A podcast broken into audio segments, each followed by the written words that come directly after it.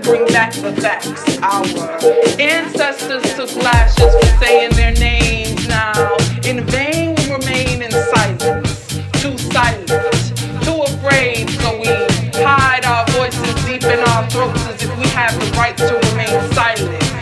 For anything you say can and will be the deciding factor of life or death. Case you didn't catch it yet, let me reflect.